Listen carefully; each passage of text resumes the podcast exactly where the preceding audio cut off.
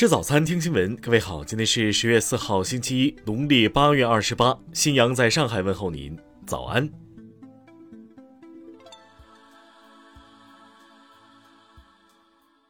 首先来关注头条消息。九月以来，美国财政部部长耶伦多次警告，美国即将出现首次债务违约危机，需要及时采取行动，提高债务上限或暂时取消债务上限。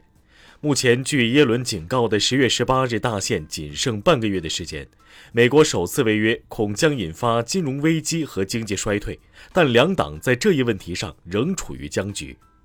拜登上台后，民主党多次提出债务上限解决方案，但共和党拒绝给予支持。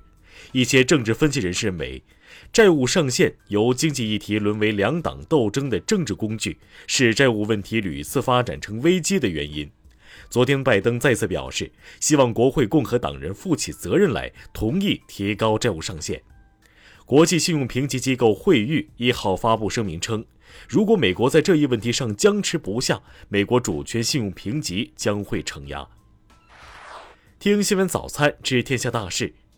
据国家卫健委网站消息，截至二号，三十一个省和新疆生产建设兵团累计报告接种新冠病毒疫苗逾二十二亿剂次。厦门市发布通告，同安区、思明区又一批区域解除封控，纳入防范区管理。昨天，反中乱港组织香港职工会联盟举行特别会员大会，会上通过议案，组织解散。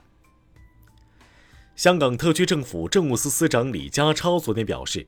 特区政府总部外围的水马于当天上午已被移除，恢复原貌；其他地方的水马也已被移除或即将移除，香港全面恢复安全常态。中国科学院院士、著名空气动力学家张韩信因病医治无效，于二零二一年十月一号在北京逝世，享年八十五岁。今年以来，共和国已痛别二十三位两院院士。中央纪委国家监委网站昨天发布，中国石油天然气股份有限公司原副总裁凌霄涉嫌严重违纪违法，主动投案，正接受纪律审查和监察调查。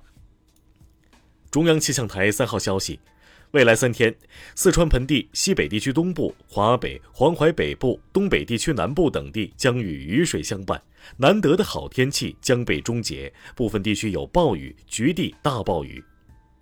日前。中国西南野生生物种质资源库采集队在珠峰六千二百米地带成功采集到须弥扇叶盖、鼠曲雪兔子等植物的种子，刷新了我国采集植物种子的最高海拔纪录。下面来关注国际方面。当地时间三号中午，意大利米兰一架小型私人飞机起飞后五分钟左右，在机场附近坠毁，机上所在八人中尚未发现幸存者。近日，法国不断上涨的电费和汽油价格引发民众不满。二号，大批抗议者在巴黎游行示威。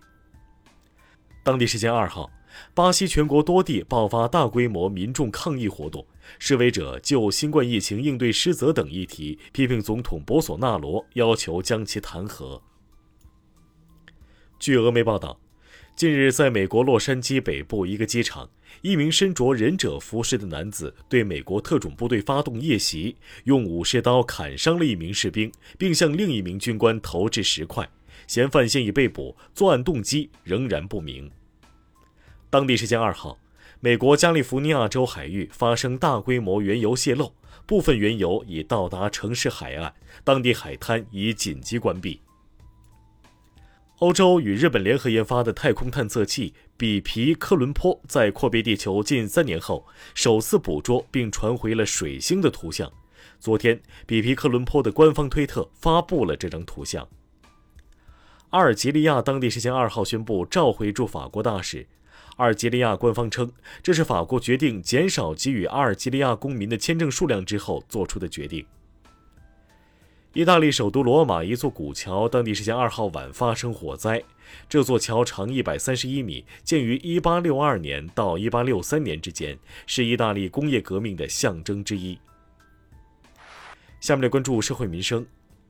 近日，北京市张某某将电动自行车电池带入室内充电，引发火灾，致楼上五人死亡。昨天，检察院以涉嫌失火罪对张某某作出批准逮捕决定。湖南贵阳公安昨天通报，二号下午接到报案，一名三岁多的女孩被陌生男子抱走，疑似被拐。民警连续工作十九个小时，成功找回孩子，并将嫌疑人抓获。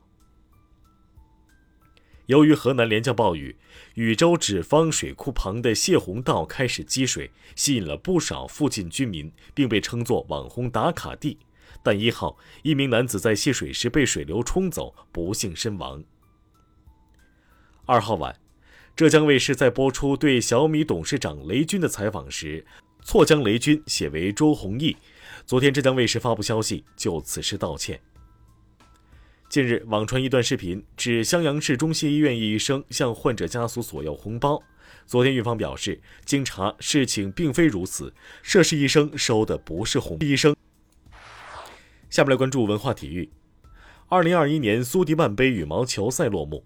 中国队以三比一战胜日本队夺冠，第十二次夺取苏杯。昨天，在亚洲杯女篮决赛中，中国队以七十三比七十八不敌日本，遗憾未能夺冠。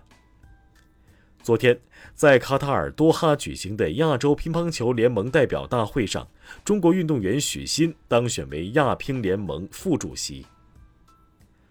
昨天，导演胡雪桦发布微博称，著名演员、舞蹈家周杰因病辞世。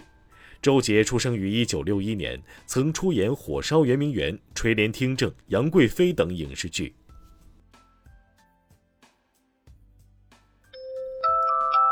以上就是今天新闻早餐的全部内容。如果您觉得节目不错，请点击再看按钮。咱们明天不见不散。